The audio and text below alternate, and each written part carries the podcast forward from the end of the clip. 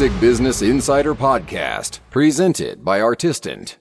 Herzlich willkommen zur 69. Folge des Music Business Insider Podcasts. Ich bin Yannick von Artistant und das erwartet dich heute. Wie entwickelt sich aktuell eigentlich die globale Musikindustrie? In welchen Bereichen geht es bergauf und welche stürzen immer weiter ab? Das schauen wir uns in dieser Folge an. Viel Spaß!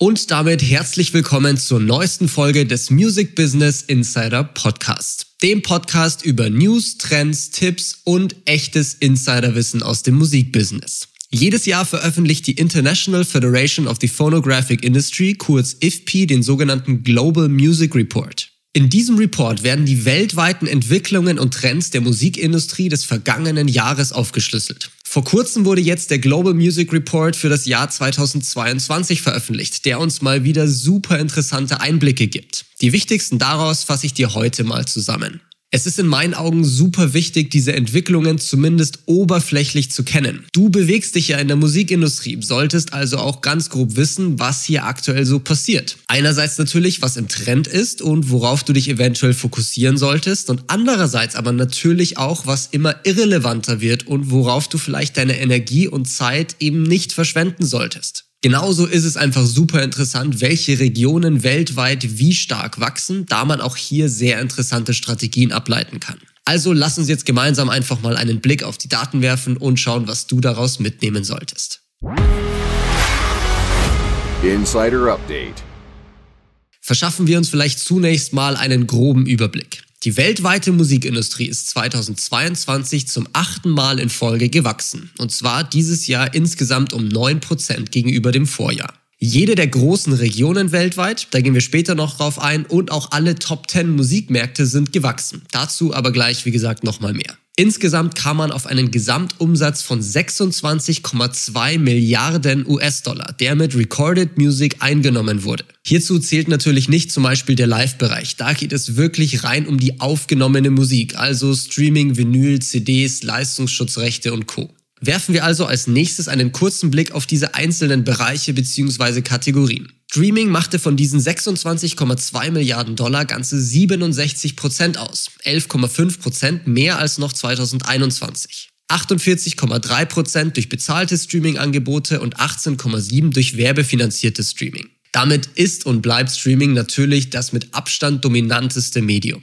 Das Wachstum ist aber von 23,9% auf 11,5% ziemlich zurückgegangen. Das könnte vielleicht daran liegen, dass 2021 aufgrund der Pandemie eben noch mehr Leute im Lockdown waren und mehr Musik hören konnten oder eben auch sich für den Lockdown, für diese Pandemiezeit einfach ein Abo zugelegt haben. Hier muss man einfach beobachten, wie das die nächsten Jahre weitergeht. Ich glaube einfach, der Vergleichswert zum Vorjahr ist einfach relativ schwer natürlich. Aber keine Frage zeigt der Trend für Streaming weiterhin nach oben. Physische Produkte machten 17,5 Prozent des Gesamtumsatzes aus und sind insgesamt um 4% gestiegen. Im Jahr davor lag das Wachstum hier noch bei plus 16,1 Prozent, was aber vermutlich ein temporäres Wiederaufleben nach der Pandemie war. Der Umsatz durch CDs ist weltweit um 0,4 Prozent zurückgegangen, wohingegen Vinyl seit über einem Jahrzehnt weiter wächst. 2022 hat Vinyl zum Beispiel um ganze 17,1% zugelegt. Wir kommen gleich noch zu den Regionen, aber vorab eine kleine Info. Fast 50% aller Einnahmen durch physische Tonträger wurden 2022 in Asien gemacht. Ohne dieses krasse Wachstum dort würde das Ganze insgesamt vermutlich nochmal ziemlich anders ausschauen. Downloads und andere digitale Umsätze sind als einzige Kategorie 2022 geschrumpft, nämlich um ganze 11,7 Prozent. Downloads selbst sind sogar mit 19,6 Prozent zurückgegangen. Insgesamt kommt diese Kategorie nur noch auf 3,6 Prozent Marktanteil. Die Einnahmen aus Performance Rights, also der Wiedergabe von Musik zum Beispiel in Radios oder an öffentlichen Orten, sind um 8,6 Prozent auf 9,4 Prozent Marktanteil gewachsen. Und abschließend noch kurz der Bereich Synchronisation, also die Verwendung von Musik in Werbung, Filmen, Spielen, TV etc. Hier konnte man sogar ein Wachstum von 22,3% verbuchen und kam 2022 auf einen Marktanteil von 2,4%. Insgesamt kann man hier also sagen, dass Streaming natürlich weiterhin absolut dominant ist und es auch immer weiter wird. Vinyl befindet sich auch weiterhin in diesem starken Aufwärtstrend, wohingegen CDs und Downloads immer irrelevanter werden. Gerade in Asien werden noch sehr viele CDs gekauft. Ohne diese Region würden CDs sicherlich nochmal deutlich mehr als nur 0,4% verlieren. Allein an diesen Kategorien kann man schon sehr viel herauslesen, finde ich. Wobei das natürlich auch immer ein bisschen die Frage von dir und deiner Zielgruppe ist. Werfen wir jetzt noch einen Blick auf die einzelnen Regionen weltweit, denn auch hier gibt es sehr, sehr starke Unterschiede. Am wenigsten Wachstum konnte die Region USA und Kanada verzeichnen. Hier ist man insgesamt nur auf plus 5% gekommen. Trotzdem macht diese Region über 41 Prozent des gesamten Musikmarktes aus und ist damit natürlich weiterhin gigantisch. Die USA sind übrigens auch der größte Musikmarkt der Welt. In Europa hatten wir ein Gesamtwachstum von plus 7,5 Prozent, wobei wir in Deutschland mit nur 2,2 Prozent Wachstum hier am unteren Ende stehen. Australien war in Sachen Wachstum mit plus 8,1 Prozent etwas über Europa, gefolgt von Asien mit plus 15,4 Prozent. China konnte sich hier mit einem Wachstum von plus 28,4 Prozent sogar das erste Mal in die Top 5 Musikmärkte weltweit hocharbeiten. Damit wurde Frankreich auf Platz 6 verdrängt. Weltweit auf Platz 3 der Regionen in Sachen Wachstum liegt der Mittlere Osten und Nordafrika. Hier ist man nämlich um ganze 23,8 Prozent gewachsen. Und noch ein sehr interessanter Fakt, Streaming macht hier unfassbare 95,5 Prozent des Umsatzes aus. Das ist schon wirklich krass.